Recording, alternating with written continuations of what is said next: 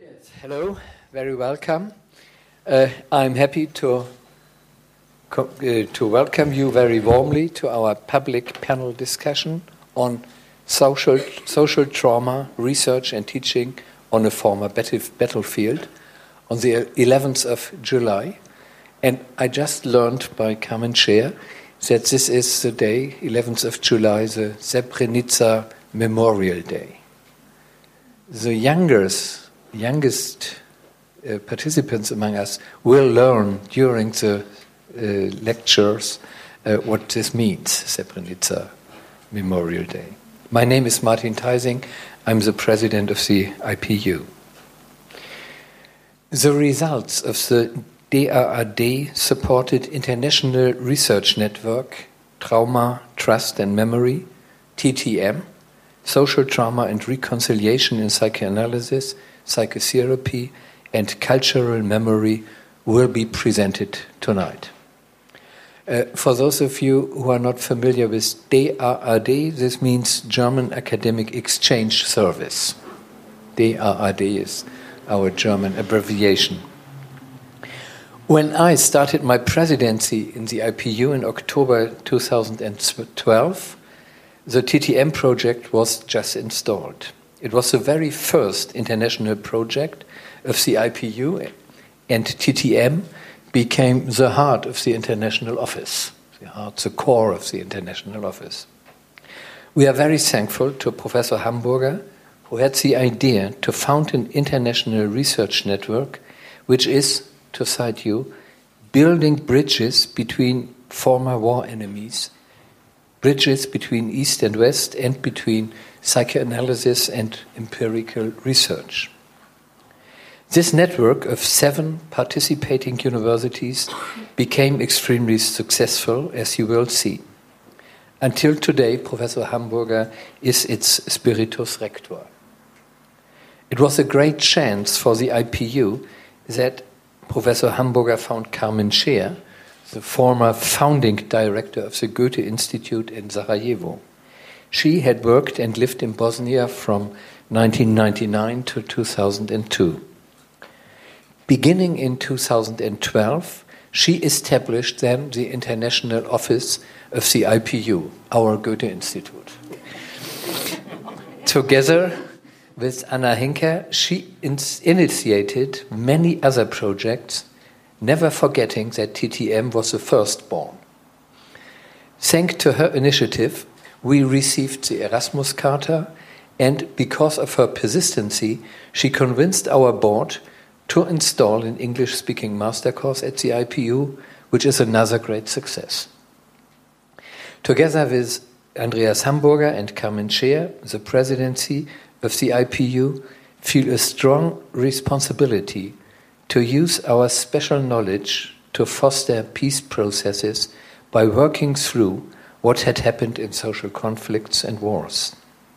We do feel this special responsibility as citizens of a country with a terrible history, now living in peace with former war enemies and in high prosperity since more than 70 years a peace period which is lasting as long as never before in history, at least in Central Europe.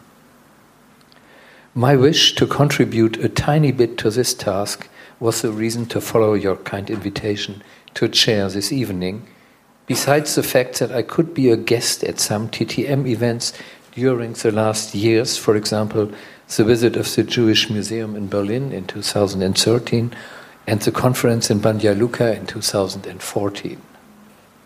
In those days, we did not expect that we would witness the great challenge to welcome refugees of war in the Near and Middle East.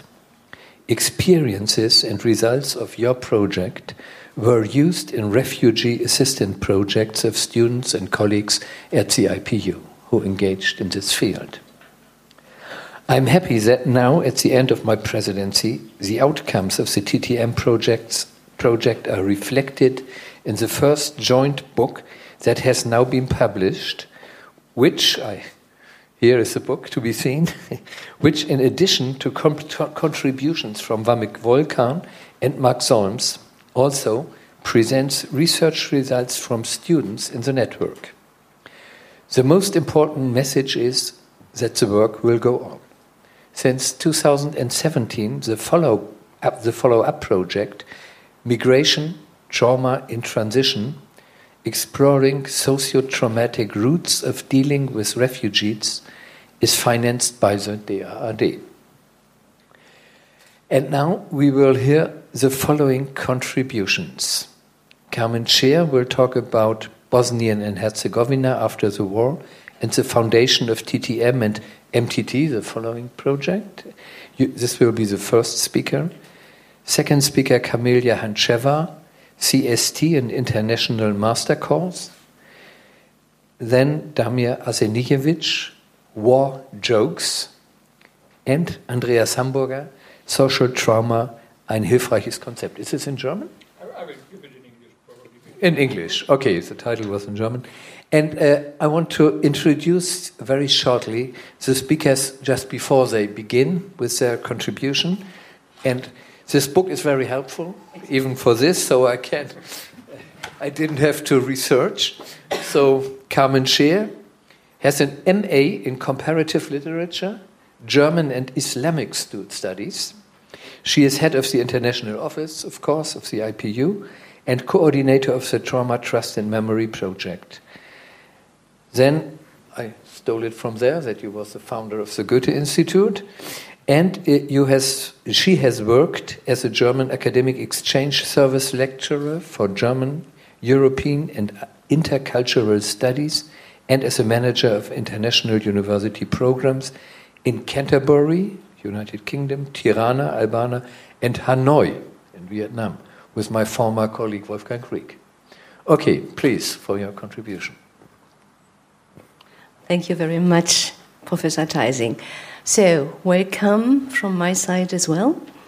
And I thought maybe not everyone is aware of the situation uh, the former Yugoslavian states had to face. Therefore, how does that work? Should I just. Aha. Therefore, we, we, we decided to have a map here. So, um, I'd like to give you a very, very short overview on what we are talking about. I mean, it's difficult to talk about the history of the Yugoslavian wars. It's a challenge because which kind of history are we talking about? Is it the history written in Serbian textbooks? Or maybe the history written in Bosnian textbooks? Or maybe even the history remembered by Bosnian Serbs. Part of the TTM project always was the collection of oral documents given by inhabitants and witnesses of all parts of former Yugoslavia. Meanwhile, it is internationally uh, recognized six countries. Some people call it seven countries. It's because Kosovo is not exactly acknowledged by uh, the Serbian government. Okay, so, but there are some kind of cornerstones most everyone would agree on. Mm-hmm. And maybe you remember the name Tito? He was very famous because he broke with the Soviet Union, and therefore Yugoslavia received a very special treatment from the Western countries for the next 40 years.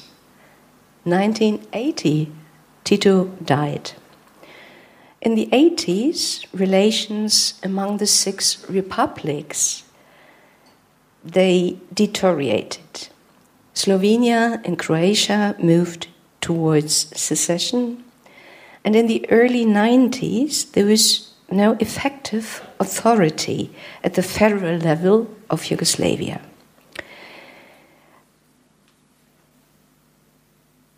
Ninety-one, the Yugoslav wars started with a short ten-day war in Slovenia, and numerous wars followed. The most awful and really, really painful and incredibly bad war was the siege of Sarajevo, which lasted from 92 until 95. Okay, um, I used to live in Sarajevo from 99 until 2002. I went there the very first time in early 96. And in my perception, Bosnia Herzegovina and especially Sarajevo was the country and the city without roofs. There was no roof on not a single house in that city.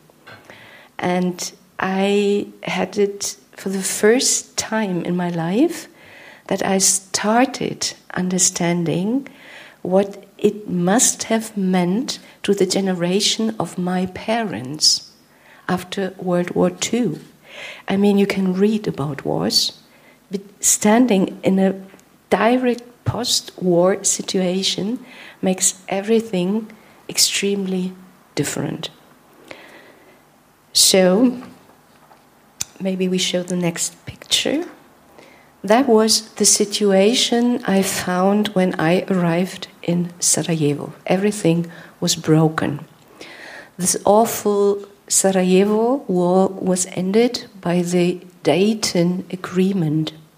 That was an agreement set up by the international community to end the war. With that Dayton Agreement, the German Ministry of Foreign Affairs decided to set up the Balkan Stability Pact.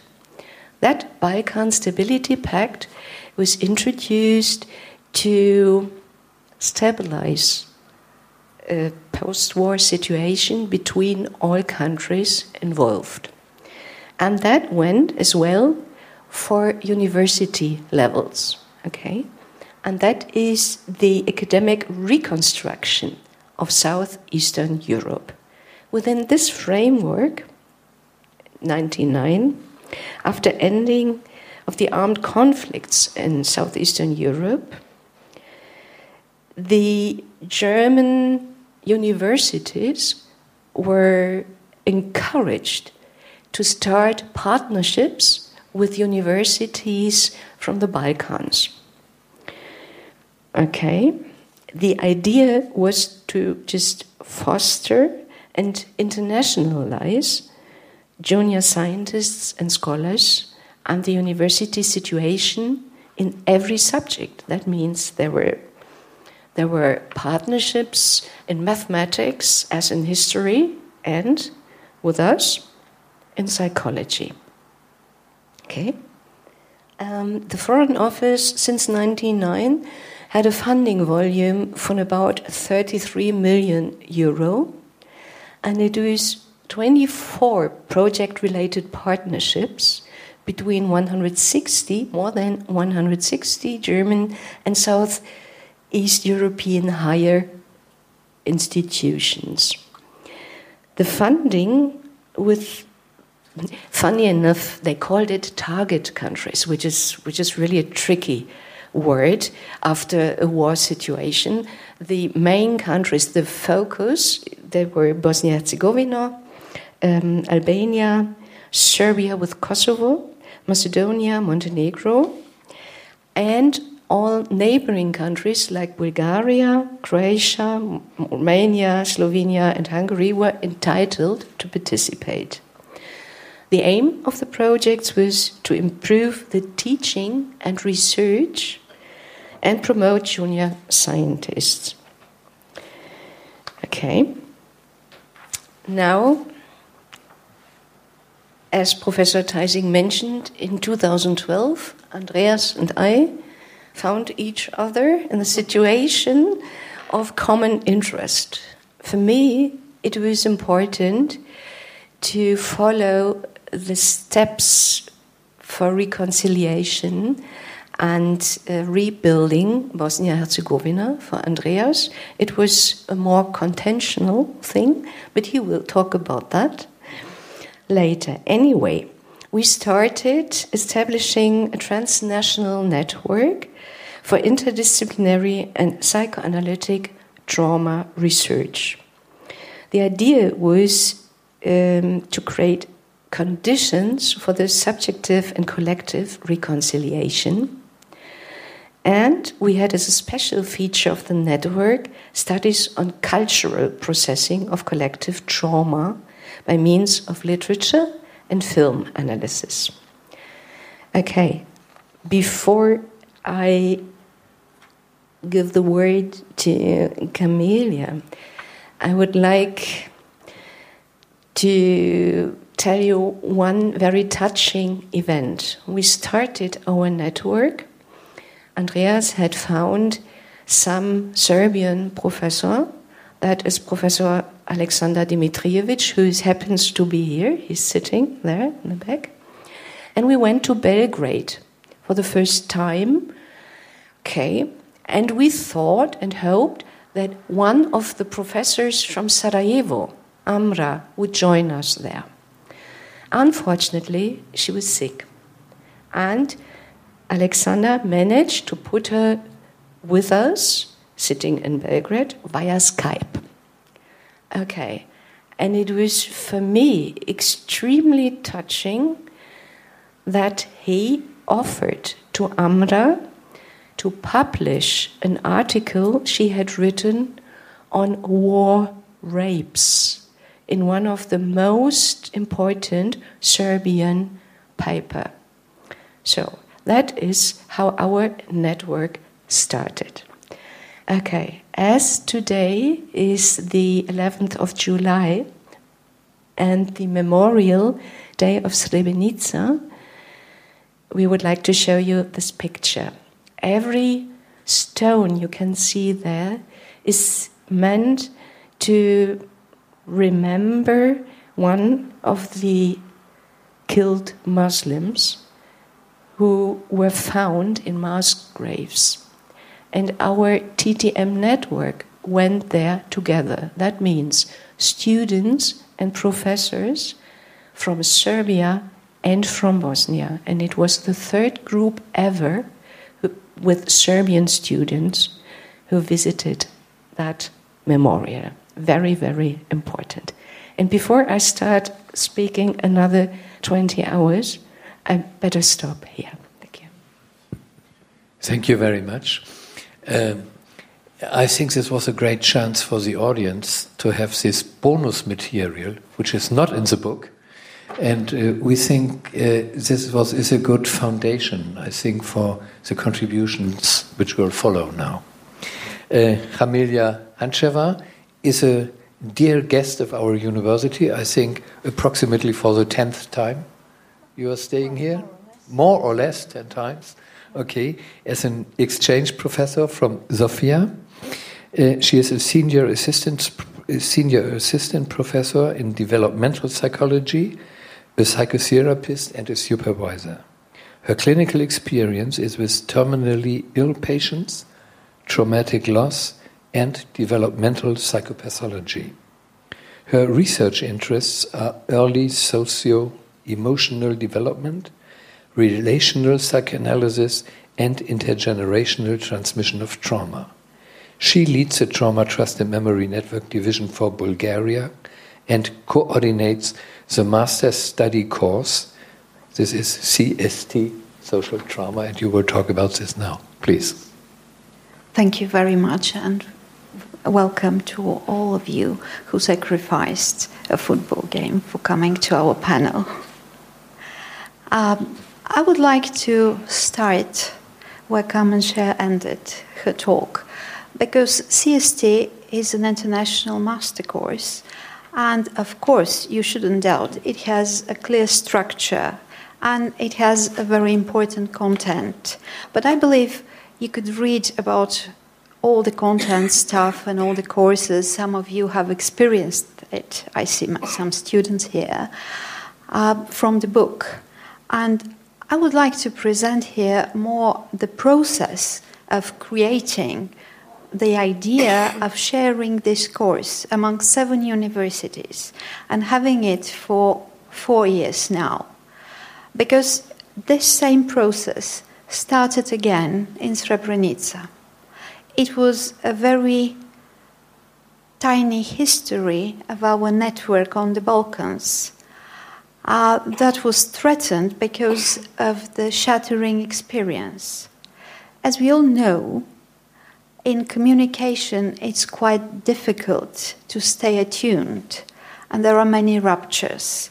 And Srebrenica was a kind of rupture in our experience and communication, threatening the existence of the network.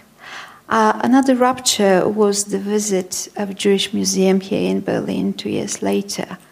But as relational psychoanalysis teaches us, it is not the rupture that is important, but it is the process of renewing communication and attunement.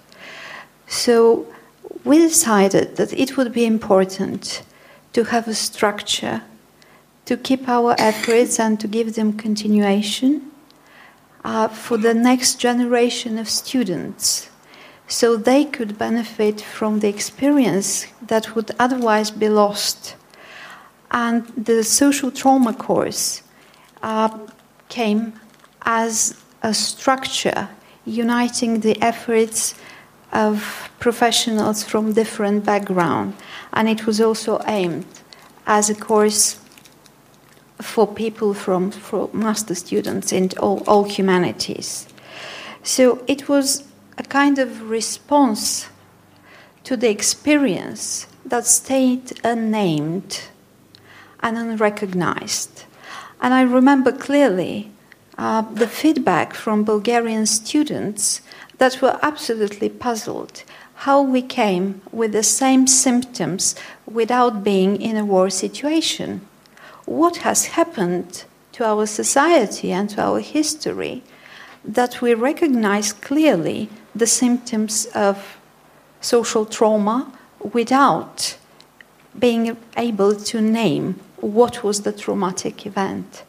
And there came this construct of social trauma that includes totalitarian societies and that could help us explain what is going on in the mentality and experience of people in post totalitarian societies. Uh, it is really important the notion that we keep CST an open opportunity for dialogue. And I would like to make a dialogue a central topic of my talk today because I see CST not as a next course in every curricula, but as an invitation. It is an invitation to stay connected and to be in dialogue with people across the borders. It is an invitation to talk about things that remained unnamed. I believe topography is a very fruitful metaphor. And after Srebrenica, the topography of our geographical knowledge about the Balkans start, started to ring differently. And after visiting Jewish Museum, it also started to ring differently. So the topography of our knowledge of who we are and the knowledge of our Balkan identity was enriched during the, this development and during this process of creating and teaching the, the chorus. Uh, I've already said that we are trying to keep the course, the, the idea of teaching social trauma open. That means that we are reluctant to set uh, strict definitions and to keep to certain strict schedule. Everybody, from the professors, lecturers, and researchers, is invited to share the unique experience because, as you see, there are many countries, there are many labels for the experience, and we all share same but also quite different traumatic history. So everybody from humanities, uh, cultural science, political science, and history is invited to give his contribution in the course with a neat structure of, as you see on the, show, on the slideshow six modules covering what we came to believe the most prominent areas of crossing, crossing points of trauma research and other fields of psychology and cultural science. And we are also trying to, to keep the dialogue open, not only between researchers, but what I believe most importantly, to keep the inner dialogue of the participants in the course. And in my opinion, we're quite successful in that because for the fourth year, uh, this elective course is elected with a huge majority in many universities. And I used to ask students who are young people, What brought you here? Why are you so interested in the topic of trauma? Which is not that obvious, neither for their age nor for their general attitude. Uh, but we know that starting the dialogue within oneself and once giving the opportunity to break the silence against uh, to break the silence around the concept of trauma seems to attract the attention of young people who could recognize the symptoms and the consequences and who could recognize the importance of getting to know their own history better and the history of their society and the history of their neighbors too. So I would like to think about this course as an invitation for dialogue, as an invitation to people's curiosity to what we know and a questioning and a challenge to what we know and what is known, and again to what is not known and to use another psychoanalytic concept, I believe the most important, it is an invitation to the unthought known to be discovered on our inner topography. Thank you. Yes, thank you very much. Uh, I think uh, questions and uh, discussions we do afterwards together, all these contributions. Our next speaker is Damir Arsenijevic. He is for the first time our guest. Very welcome at the IPU. He is an associate professor in literary studies and critical theory in the University of Tuzla in Bosnia and Herzegovina, a psychoanalyst in training, and founder of the Tuzla Psychoanalytic Seminar. His artistic and theoretical interventions enhance discussion of painful topics after war and genocide. He edited Unbribable Bosnia and Herzegovina, The Fight for the Commons in 2015. And now you speak about war jokes. Please, Mr. Arsenijevic. Thank you very much. Uh, yeah, it's working. Thank you very much, and it, it's it's a it's a great pleasure to be here, and I think I owe um, my gratitude to Andreas, who was true to um, the, the truth of the unconscious and thus invited me to contribute to the volume, um, however difficult and challenging the topic this may have been. Um, I, always, I always find it difficult to speak on the 11th of July um, because the date itself sets very particular precepts and framework for, for talking about genocide. Um, I find it difficult because of um, many years of working with families of missing persons in Bosnia and Herzegovina, and also personally because it is a very particular day of commemoration in which we as a society in Bosnia and Herzegovina try to come to terms um, to what happened um, during the war. And it is really interesting because we don't have the name for that war in Bosnia and Herzegovina as yet. We call it the war.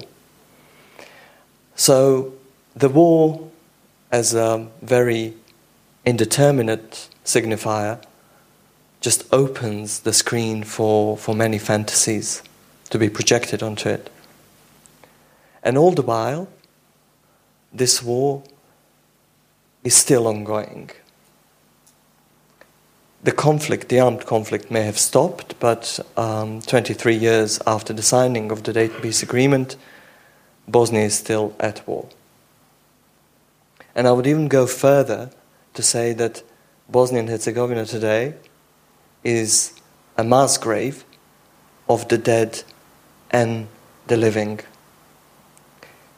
Because the society is broken up and torn apart and resembles the inside of the mass grave in which the commingled remains of the dead still wait to be identified, put together, and buried. And today in Srebrenica is a very particular day. It's the day of burial. It's the day of the burial in which the painful work of associating the remains of people, and in certain cases, one person can be found in five different mass graves. So it's a, it's a very it's a product of, of a very painful and painstaking putting together of a person. But what does it mean to say that Bosnia is the mass grave of the dead and the living? It means to actually claim that those who rule over the death and life in Bosnia and Herzegovina are the triad of the scientist, the bureaucrat, and the priest. And in this kind of very articulate governance model in which the forensic science comes together with international bureaucracies and comes together with religious institutions to kind of discover, put together, and then consecrate as ethnic these remains, they in a way create and reify ethnicity as the only model of identity. And by doing so, actually, this international management of loss that is carried out in Bosnia and Herzegovina kind of supports the gaze of the perpetrator of the genocide. And why is that so? Because it is only in the fantasy of the perpetrator of the genocide that the victim was hallucinated as the ethnic other who then had to be executed.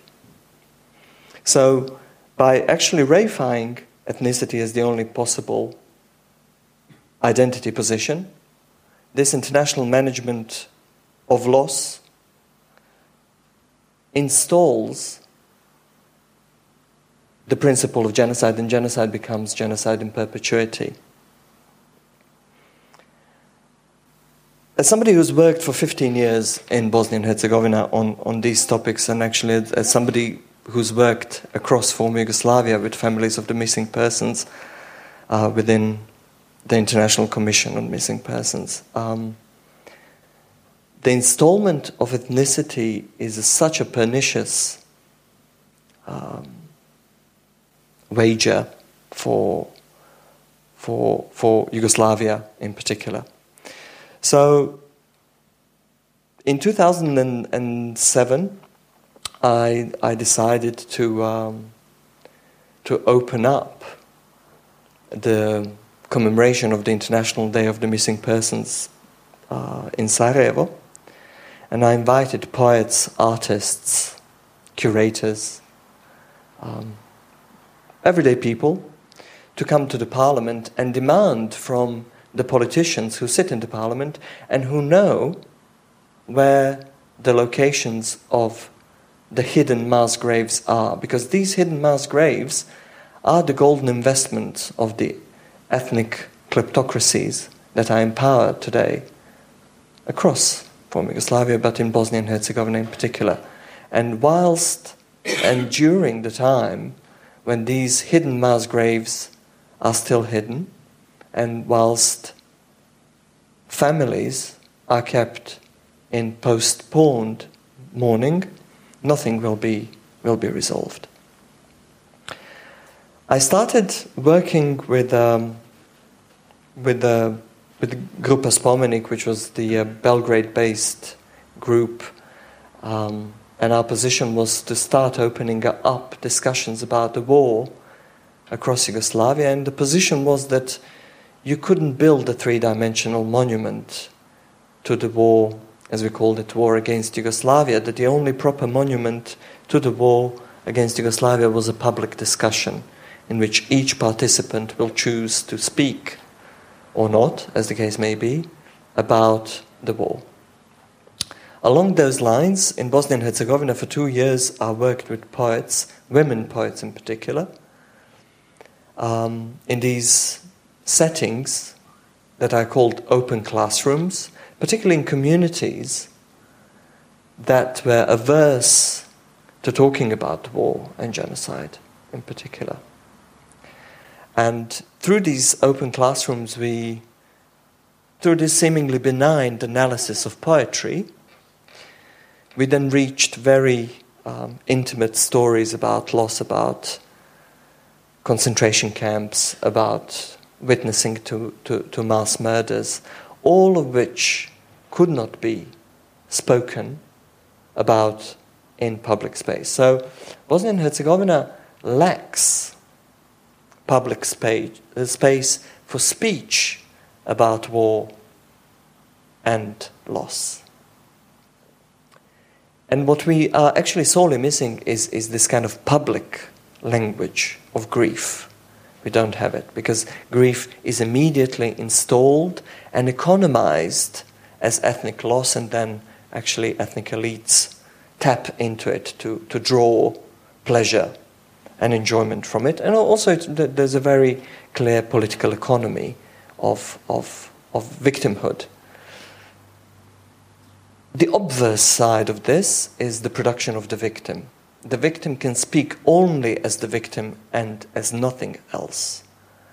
So, for instance, particularly women who are waiting their loved ones, their husbands in particular, are supposed to be sexless monuments to their loss, their life actually being completely disregarded. Because, of course, in these ethno nationalist fantasies, they're supposed to mourn perennially until their death. Being a psychoanalyst in training, um, during one of these sessions of poetry readings and analysis, I heard a joke about genocide. And, you know, that's not something uncommon jokes about the war were something that we all used to, to su- survive the, the boredom of war, because war is actually the, the dullest thing ever. And, you know, during the war we used to tell jokes, we, you know, we were, we were telling all these morbid jokes, but that was the first time in 2012 that I heard the joke about genocide. And it took me by surprise, it scared me. It, it, it petrified me completely. But also, I knew that there was something to be to be followed, and soon enough, in 2011, 12, I decided to set up a working group called um, Jokes War and Genocide, and our aim was to collect the jokes on the war and genocide and analyze them and see what kind of enjoyment they provide and to what extent they stand in relation to the dominant commemorative practices in Bosnia and Herzegovina. So, because the time is short, I'm just going to give kind of a brief historical um, trajectory of, of, of, of how the group worked. Um, having collected these, the, these jokes, of course, now the onus was on us to, to figure out what to do with them. Because, of course, jokes are very intimate, they, they, they, they invite very particular safety and intimacy. Uh, and there is a very particular foreplay when it comes to a joke. You are invited. The, you know, you always start by actually saying, "Let me tell you a joke." So there is the preparation, of course, of the, you know, for the telling of the joke. Now, the, the question was how to translate that if at all, into a public setting, and what would that entail? So, I mean, for many, many months we worked with, with theorists, psychoanalysts, curators, trying to figure out what the best format would be for these jokes to be presented as the material and then talked about from some sort of a safety uh, distance because of course being living and working in Tuzla myself Tuzla has the largest population of genocide survivors Srebrenica genocide survivors um, and we had to be mindful mindful of, of, of all of this so we kind of tentatively opened up the first classroom in which we we're going to um, present this and talk about this. Um, and to our surprise, it was, it, it, was a great success because then people wanted to engage, people wanted to tell more. And what was very evident and patently evident was that there was no space for people to talk about their wartime experiences. And we, we decided to, to, to continue this. Of course, this kind of work led to the establishment of the psychoanalytic seminar Tuzla. And in particular, um, I worked with a colleague and a co fellow, uh, Lacanian analyst Peter Jeffrey Young, who at that point had just finished the translation of Lacan's Seminar 5, The Formations of the Unconscious, into the English language. It's only this year, I think, the, that, that the official translation um, was published. But working on Seminar 5, because the Seminar 5 is all about the jokes, and Lacan actually works on the formation of the unconscious through the joke. Um, this entire this entire seminar, and our idea was after we read Freud's Witz book, and we decided to kind of test uh, Freud's Witz book to see actually whether it still holds uh, on the example of these jokes from Bosnia on war and genocide, um, we decided to expand this work and actually to see how we can work with these jokes, but also actually what kind of um, knowledge we can glean out of these jokes. And thus we decided to posit the joke as a type of a commemorative practice to war and genocide. And this, I'm just going to wrap it up um, uh, the whole work is still very contentious, but I think one of the benefits of Freud's insight is that, that the joke pluralizes commemorative discourses and practices that are in Bosnia and Herzegovina today, those dominant ones that actually install the victim as a completely anonymous subject. And against this kind of anonymity, the joke returns the name. Thank you.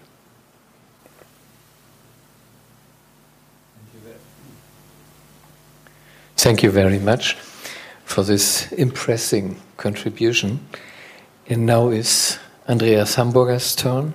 He is a professor at the IPU, a psychoanalyst, training analyst, and supervisor chair of the Trauma Trust and Memory Network, as we already said, and his main research interests are scenic narrative microanalysis. And I think you did this together with Dori Laub, uh, analyzing interviews with Holocaust survivors. And it's time to say that Dori Laub died 10 days ago. We had him with us, I think, two or three years ago.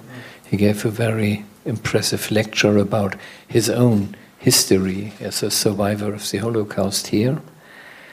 Uh, yes, and this is your part of your research work you did with him together. And another field where you work in is literature and film psychoanalysis. Recently, you edited books on film psychoanalysis, supervision, and social trauma. Please.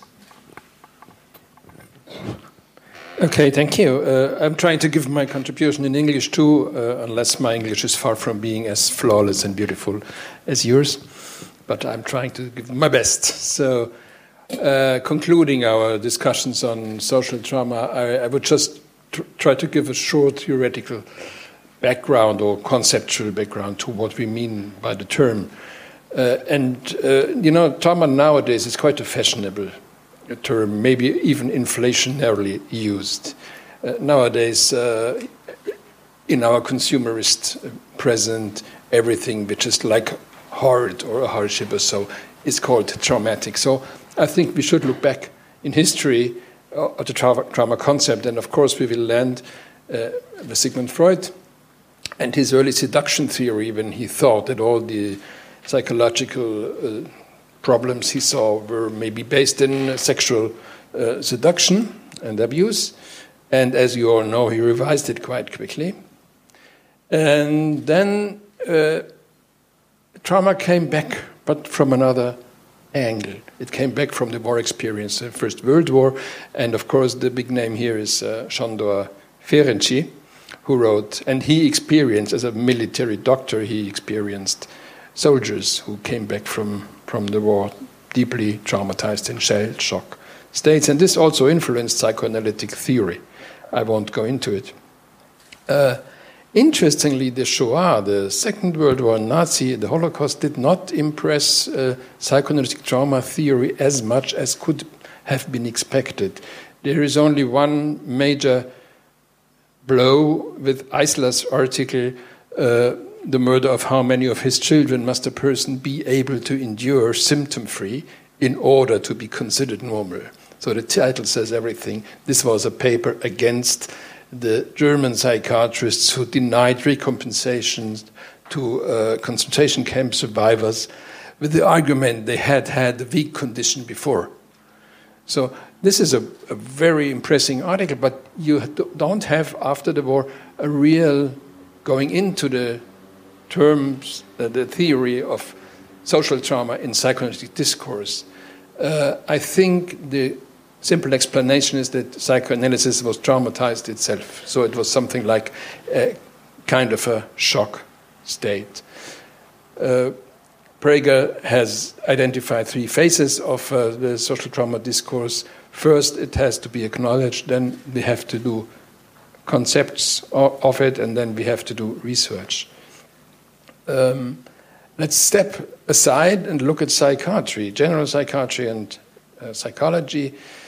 Here, the trauma discourse starts uh, after World War II, when all these uh, battle uh, veterans came back to the United States, and then the term of gross stress reaction or transient situational personality disturbance was created to describe their conditions. And most interesting, in, uh, in the 68, in the second revision of the DSM, it was omitted. So that's really a, a, a nice miracle. The explanation being quite simple in this situation, the military psychiatrists did not want to have a diagnostic category, and that's uh, a proven fact. They uh, recommended to diagnose um, adjustment reaction to adult life. So that means uh, a shell shocked uh, soldier has an adjustment problem, no trauma.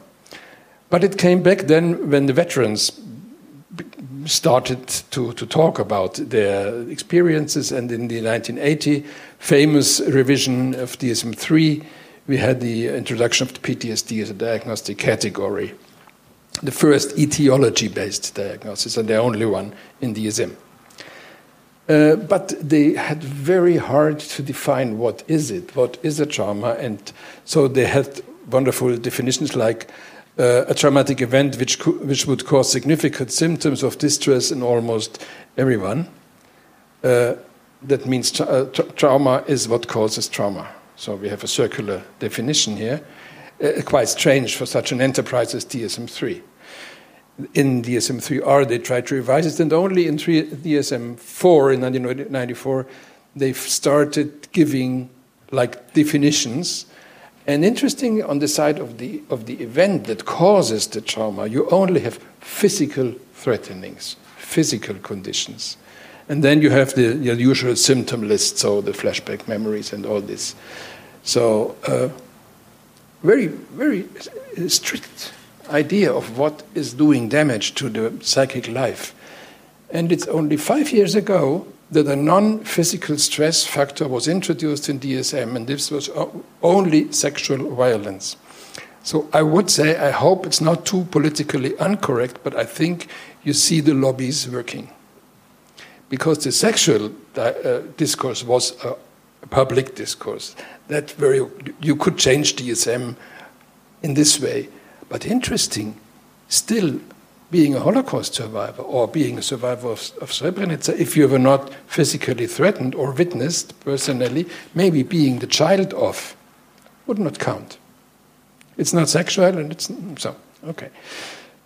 In okay, I just uh, have a a little graph for you. This is uh, the trauma discourse. You, the red line is the mentioning of the word trauma in the full text research in the psychoanalytic writings, the famous PEPWeb. The blue line, the light blue line, is the mentioning in the title of psychoanalytic writings. Uh-huh, okay, what's going on here?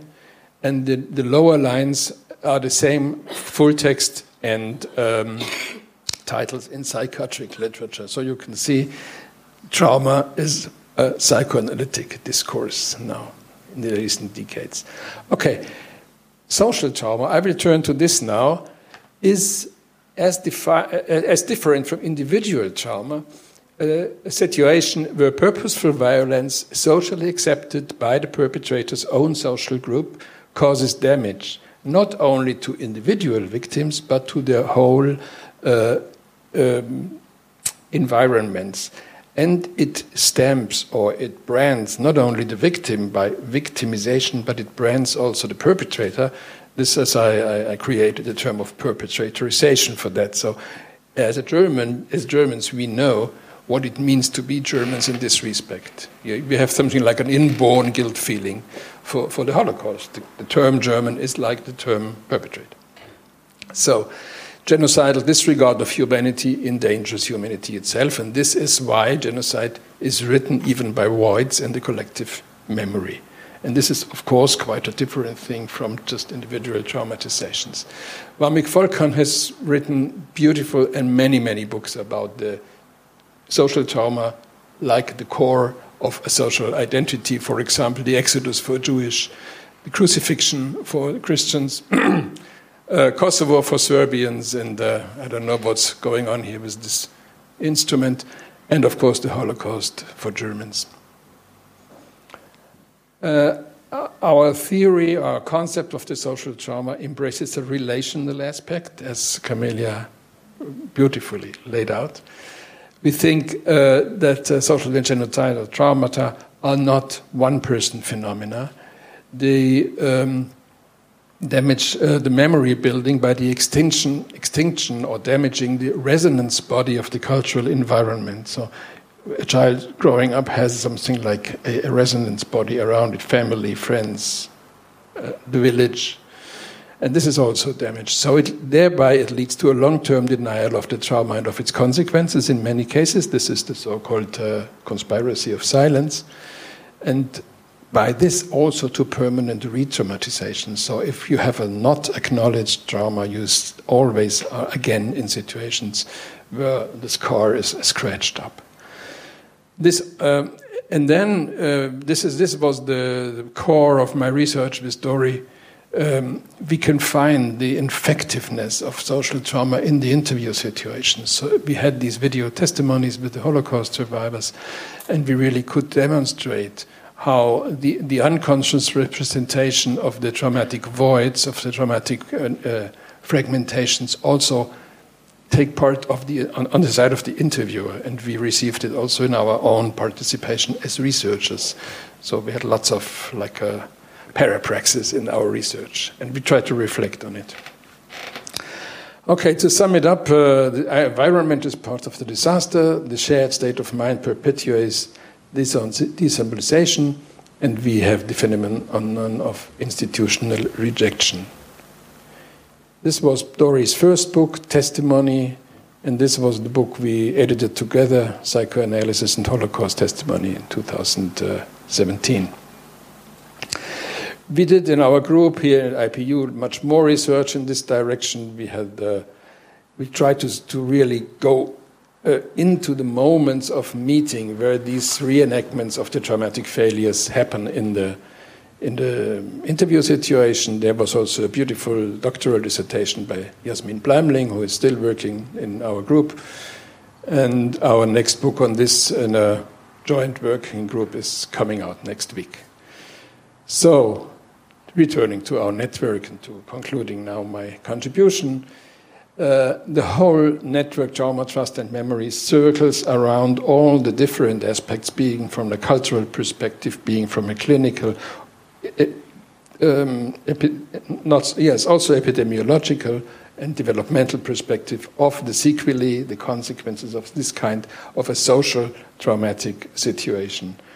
Especially, we have developed kind of a mentalization based model of social trauma, which I will not go into the details now. Maybe we can touch on this uh, in the discussion.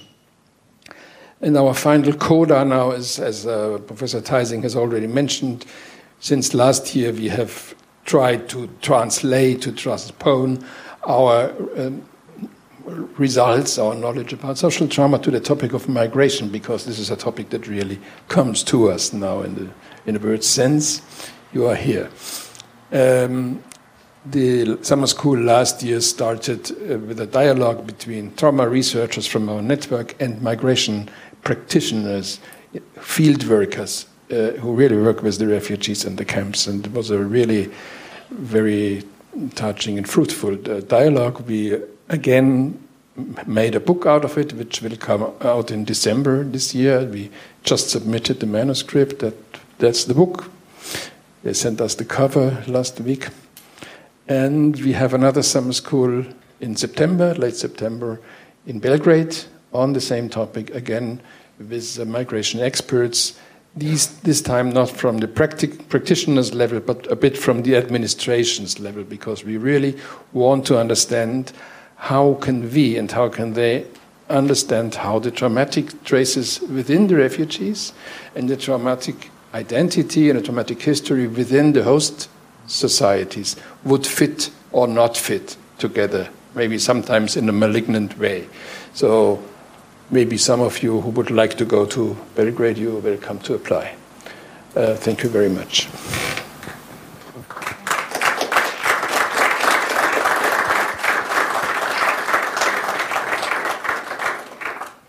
Yes, thank you very much. I think in the last contribution, Professor Hamburger gave us a very clear conceptualization of social trauma and uh, to remember the first phase of working on trauma is its recognition. This is what you mentioned. And I think this is a bridge to both of your contributions. Uh, the recognition, and you mentioned the naming uh, the naming of um, of the topography. We uh, we know this in our context of the Holocaust. For example, the name of Buchenwald. It has a very romantic sound and a very terrible, uh, got a very terrible history. And there are many, some other places with a similar thing. And uh, what you mentioned, naming of the war. I learned by you there is still no name of the war. And uh, I think in our case we make it very easy one and two, World War One and two. So it's not really a name for this. And what I learned, this is, was very interesting, and maybe you can uh, go on with this explanation because of time reasons you stopped it. But you mentioned that to give a name to the victim is a function of a joke. To remember, this was what we learned here, and uh, he's a good, he's maybe a good Lacanian, so he's a good Lacanian. So remember also means putting parts of a body together. Okay, are there some questions or remarks on it? Okay. Um, can you give examples? The, the, last piece with the migration of, um, uh, you said, said something that how does the kind of the actual collective or social trauma migrants activate um, certain patterns in the host society? Yeah. I, yeah, yeah. I can give you a very simple example. This is, I'm, you know, I'm living in Munich, Bavaria. This is a, a former enemy. Um, we had the famous Hauptbahnhof, München Hauptbahnhof, and there were all these people, many of my friends, who welcomed the, the refugee trains there. Of course, I, I like I like it that, that we did that, but of course it means we do we do not want to be Nazis. So it has to do with our history, and nearly at the same time at Sendlinger Torplatz, close to the Hauptbahnhof, and very close to my to my practice where I'm working uh, the Pegida demonstrations took place. And there were angry people who said, but finally, we should be allowed to say that we, are, we, we fear strangers. We don't, like, we don't like them here. And all people of my breed had the feeling, no, they shouldn't be allowed to say this.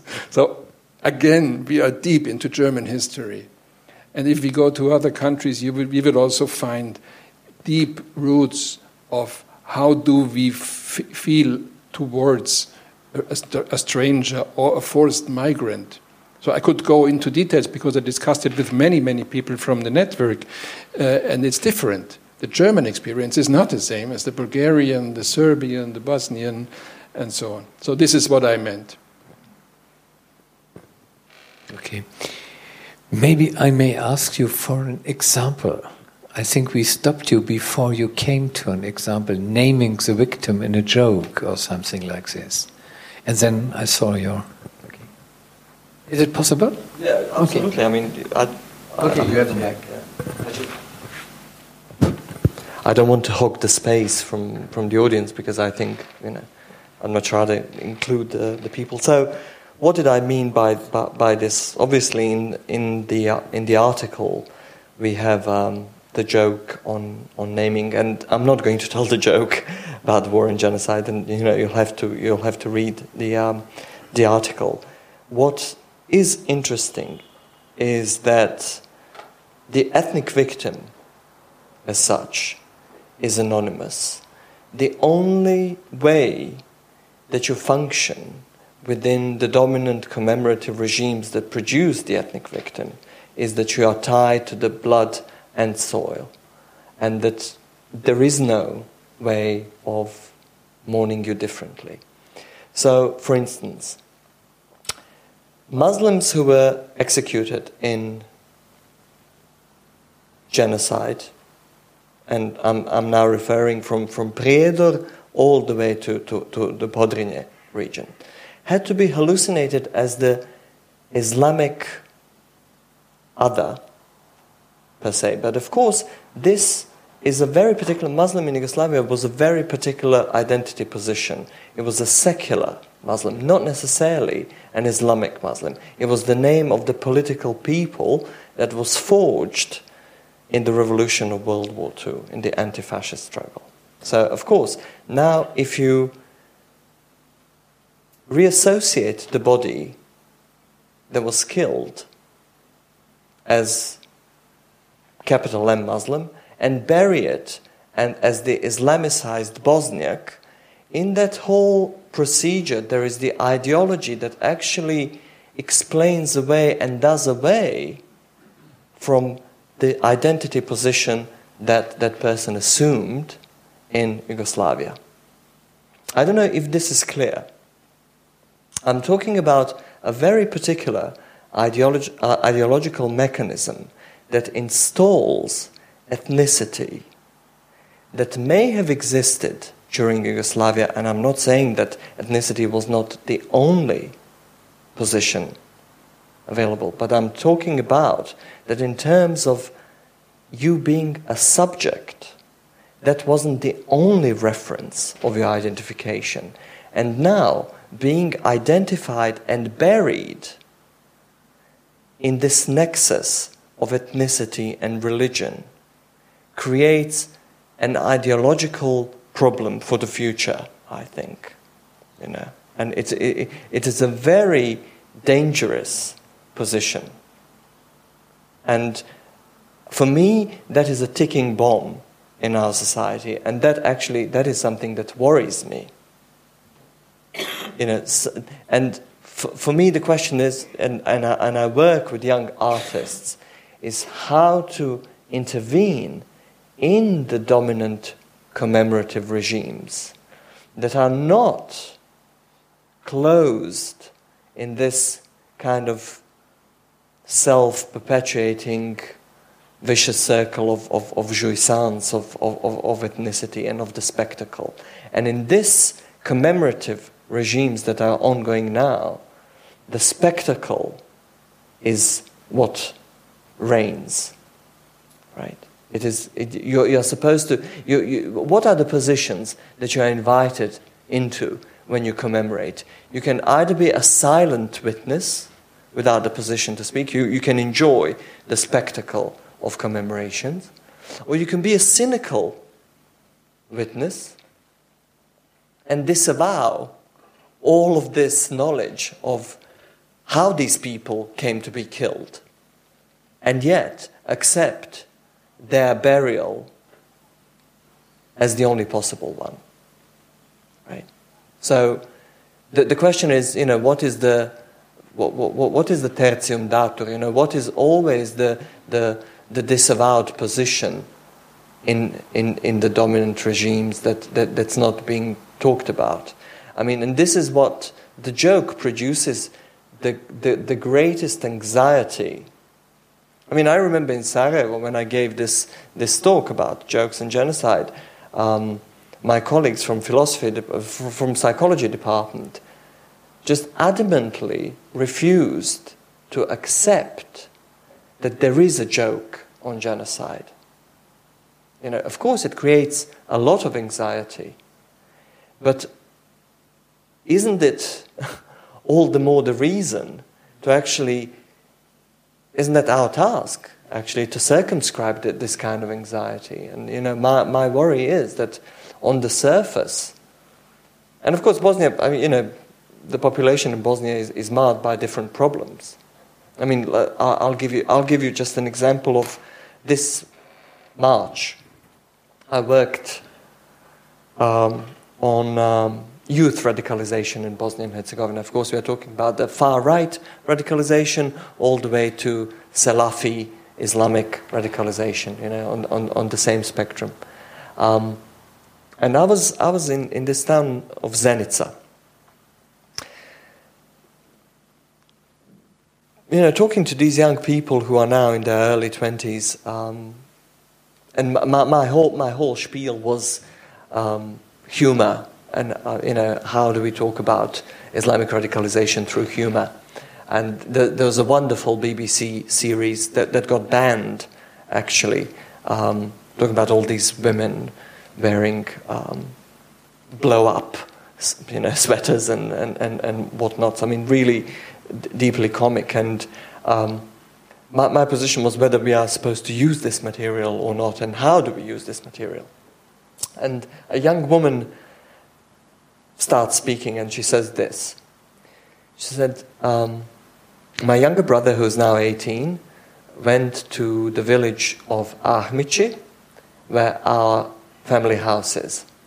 And Ahmići village is the central Bosnia village in which uh, the Croatian military forces actually burned people alive in their houses. So she says, My brother went to, to our family house, reconstructed family house in Ahmići, and he went with his friends. And, um, you know, they're 18, they're having fun, you know, loads of beer, music. And the neighbor came knocked on the door and he said to them, You have to stop this music. Do you know where you are? And the brother was, you know, young person. His mother is the only survivor of the entire family of Ahmići. So Ahmići now functions as a graveyard. You're not supposed to live there. Even though there are houses refurbished, there are people living there, but they live as if they lived in a cemetery. And the next thing this woman says to me, and she says, and the other day I switched on the television and I saw my neighbor who got killed in Syria as a fighter for ISIS. What is horrific about this? I mean, the, the, what, what is horrific about this is that this is a part of one sentence. That all these experiences are congealed. That there is no separation, it's completely commi- commingled. There, there is no, everything is one continuum. So, so, I mean, for me, this is the work that, that, that, that, that, that we have to start actually putting some space and enabling these young people to speak about what it means for them to live in Bosnia today. And then we have another. Directly I think it's a beautiful example for what I meant about the damage to the resonance body, the, the environment, because I always, as a clinical psychologist, I always think about mentalization, parents, grandparents, and, and siblings, and so. But you have the cultural environment, me, meaning that people, in the jokes, you have always the they and we structure. So the Bosniaks, the Muslims, and the Christians. And this makes a division between persons who were not divided before. So if I ask my Bosnian friends, what are you? They, they don't know what to say because they have a huge list of possible identities. They could just word at this point. The joke shows or destabilizes the structure, the you and me structure, the division. And if you think of a resonance body like in a guitar or a violin, it cannot work if it's blocked like this, if it's just a digital one or zero. And this is what the, the joke cracks up. Thank you. It's a wonderful example.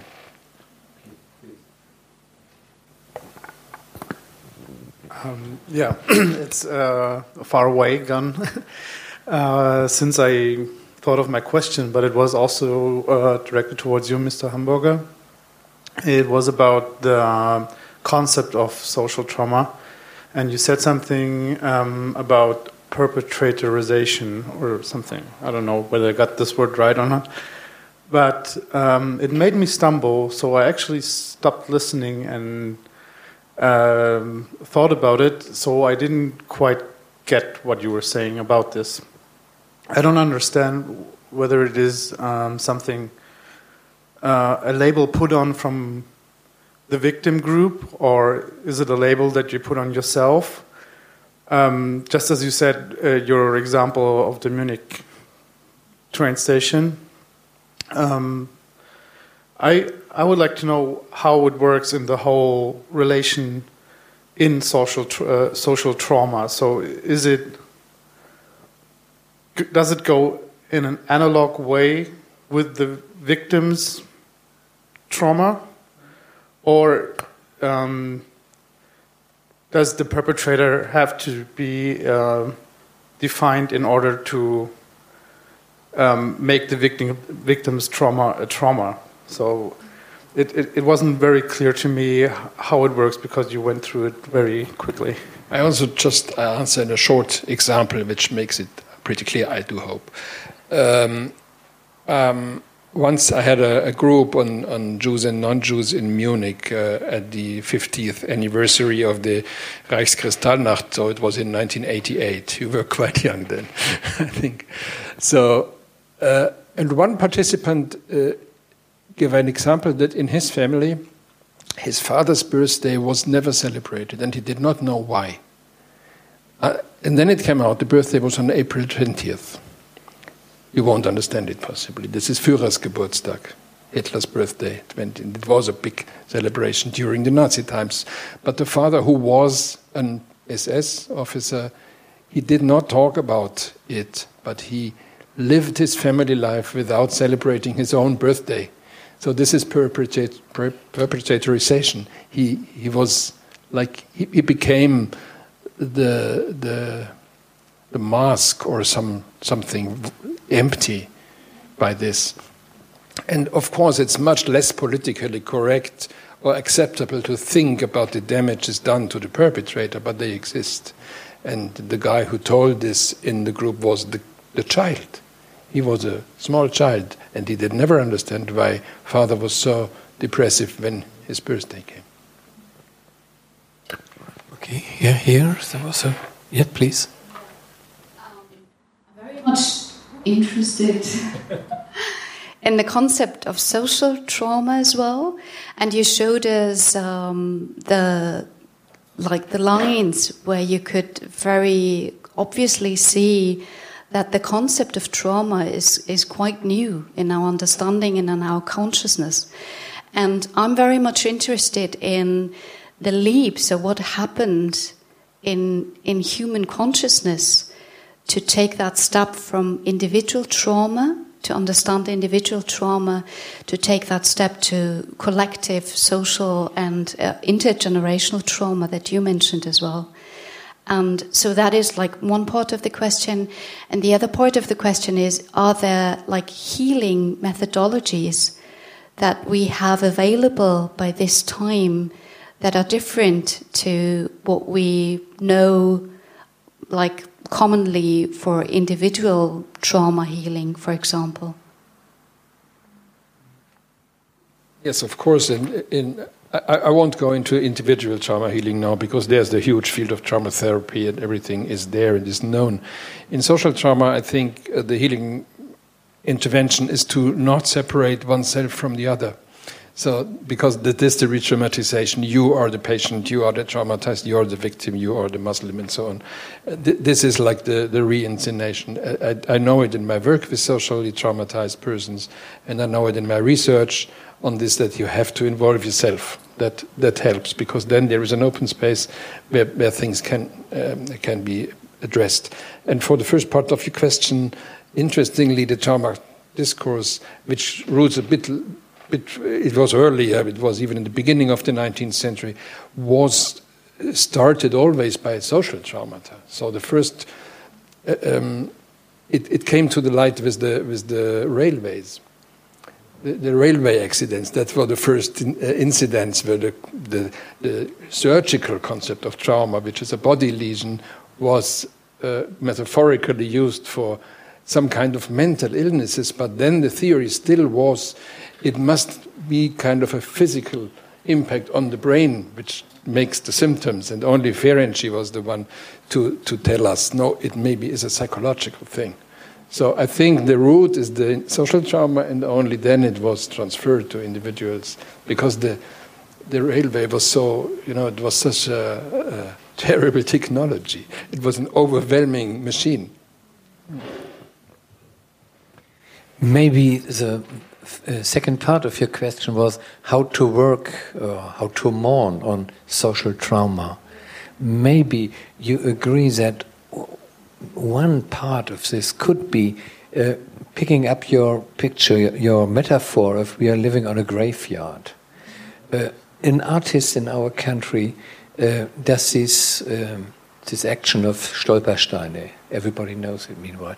This is bringing, making conscious that we are living on a, uh, on a graveyard, showing the naming, naming those who are under the earth now. And this is an artistic contribution, I think, uh, in working on social trauma in a certain way, I think. But tiny part, of course. But renaming, renaming and revisiting the memories and the unconscious memories of your generation, previous generation. So it is reflection as a general process. And, and, and don't, don't put away the, the, the part that is disturbing. For example, you mentioned the Stolpersteine, which is, of course, a very good idea. But we in Munich, we have uh, Charlotte Knobloch. She is the president of the um, Jewish community, and she is fiercely against the Stolpersteine. You know, this is stones putting in the in the pavements because she says this is imposed on the Jewish history, this is you are stepping on the victims, and and and. And for me, I'm undecided, and I think, okay, I think we have to stir up the difficulty that arises the moment we try to solve it.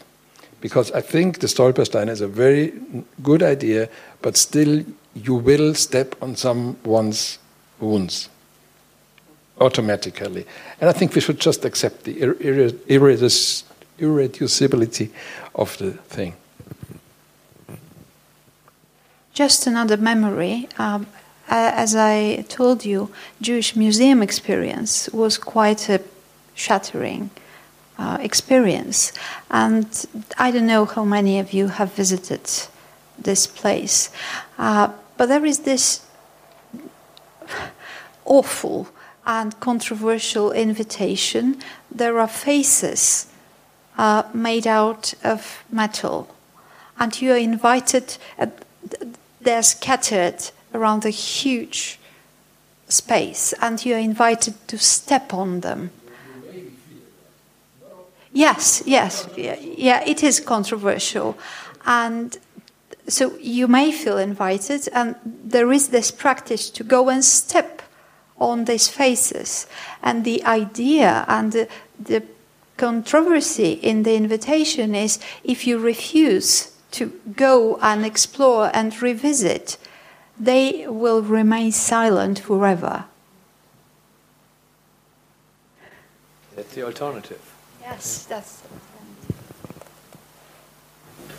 So, thank you for the speakers and the organizers. I um, have a question, something like an inner dilemma to share.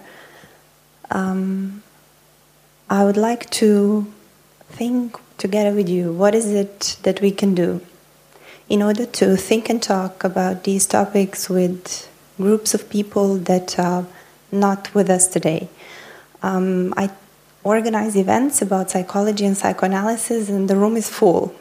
And um, people who are there are psychology students or people who study cultural theory or journalism. And I'm excited all the time. I meet interesting people, but somehow I have a feeling that it's just us speaking with ourselves. And um, I was wondering, what is it that we can do in order to connect our community with potential members of Pegida protests? What is it that we can do to prevent that from continuing to happen? Who has an answer to this question?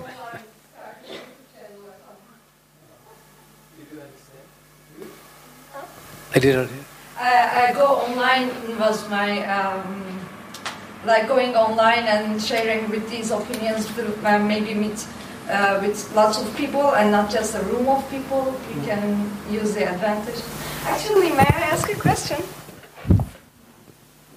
Um, you talked before about this um, trauma that has been um, delivered from one generation to the other, and you described how in a city, in a village, it can be uh, even not possible to live a normal life anymore because people have been burned, set on fire there. We are, we are not supposed to live. And um, since I live in Berlin, it's almost two years now, I uh, realize a um, sense of big fear in lots of people. Like, um, even in everyday kind of situations, people are so afraid to do some kind of mistake. They want to make sure that everything is all right and every uh, uh, authorization is checked, paperwork, blah, blah, blah. And even if there's something small, like it's not the uh, end of the world the other day, but people are terrified to do something. And um, how do you think that German culture can overcome this feeling? Um, this is.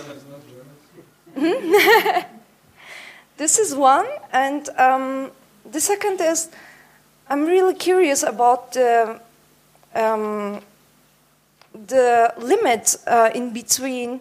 Um, I was really interested in post traumatic growth. You, have you heard about post-traumatic growth. The uh, positive psychologists um, are researching on this subject. Why do the majority of people who had been in tra traumatic um, experiences don't develop uh, any kind of uh, big disturbance or something? How does the, the what does what helps these people keep going and find a purpose in life and keep going on and do whatever they find meaningful? Um, so this is also another um, perspective that you don't um, only look from the uh, mm, Störungsseite, but uh, on the positive side. And how do you how do you see how do you differentiate between the line in between? How can we switch to the other side, so to speak? If you can. Yeah.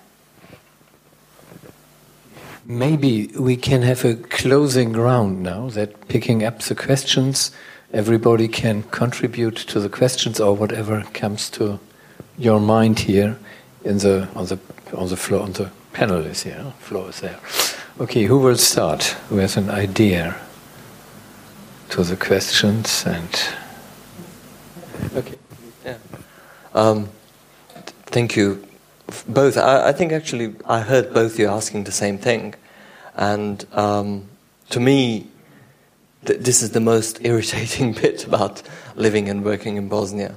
Uh, but what I have learned is to trust, actually to trust the parapraxis. Actually to trust that there is a lot of hum happening that we don't recognize as speech. Um, I'll, I'll give you an example. The, the, book that's the, that's kind of been hanging in the air around this, and you know that is a flip side of the joke book. It's um, Charlotte Beradt book on the Third Reichs of Dreams, which is a fantastic book, and I think it's the book that hasn't been talked about enough. It is in English. It's in French and in English as well. Um, and I think if we engaged people to share and, and talk about these kind of parapraxis, rather than just kind of, I mean, nobody's going to come to you and say, you know, I open up a, a thing and say, okay, today we're going to talk about trauma.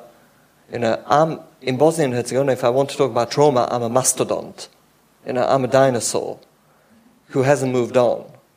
And yet, people continually talk about trauma in different ways. It, it, I think uh, the, the, it is about us recognizing the perspective from which we listen and staying attuned. So, for instance, along these kind of lines, um, I've, I've started collecting um, dreams about the war.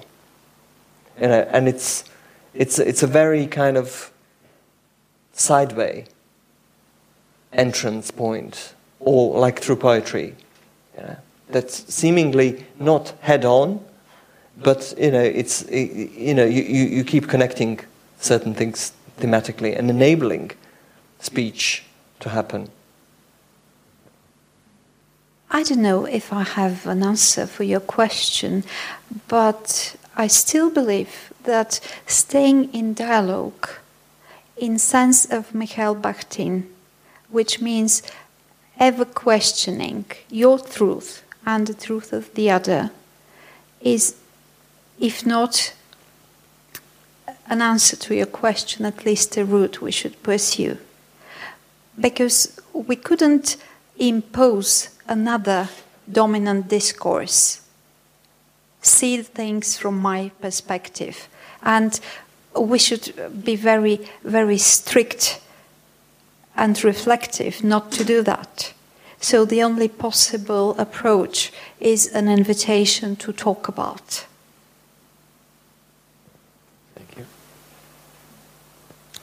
Well, of course, I do not have an answer to your questions, but um, I mean, working and talking about what we are doing, and I, am not sure whether you, the message of what TTM is and used to be came over. It meant people starting to talk whose parents just killed each other a couple of years ago.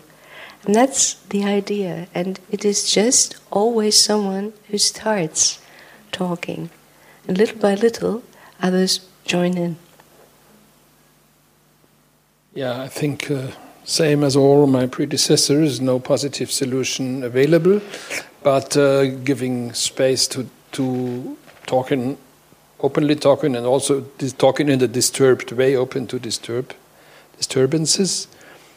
But in this way, we managed to have around 700 students through our summer schools in the, in the, in the course of the years.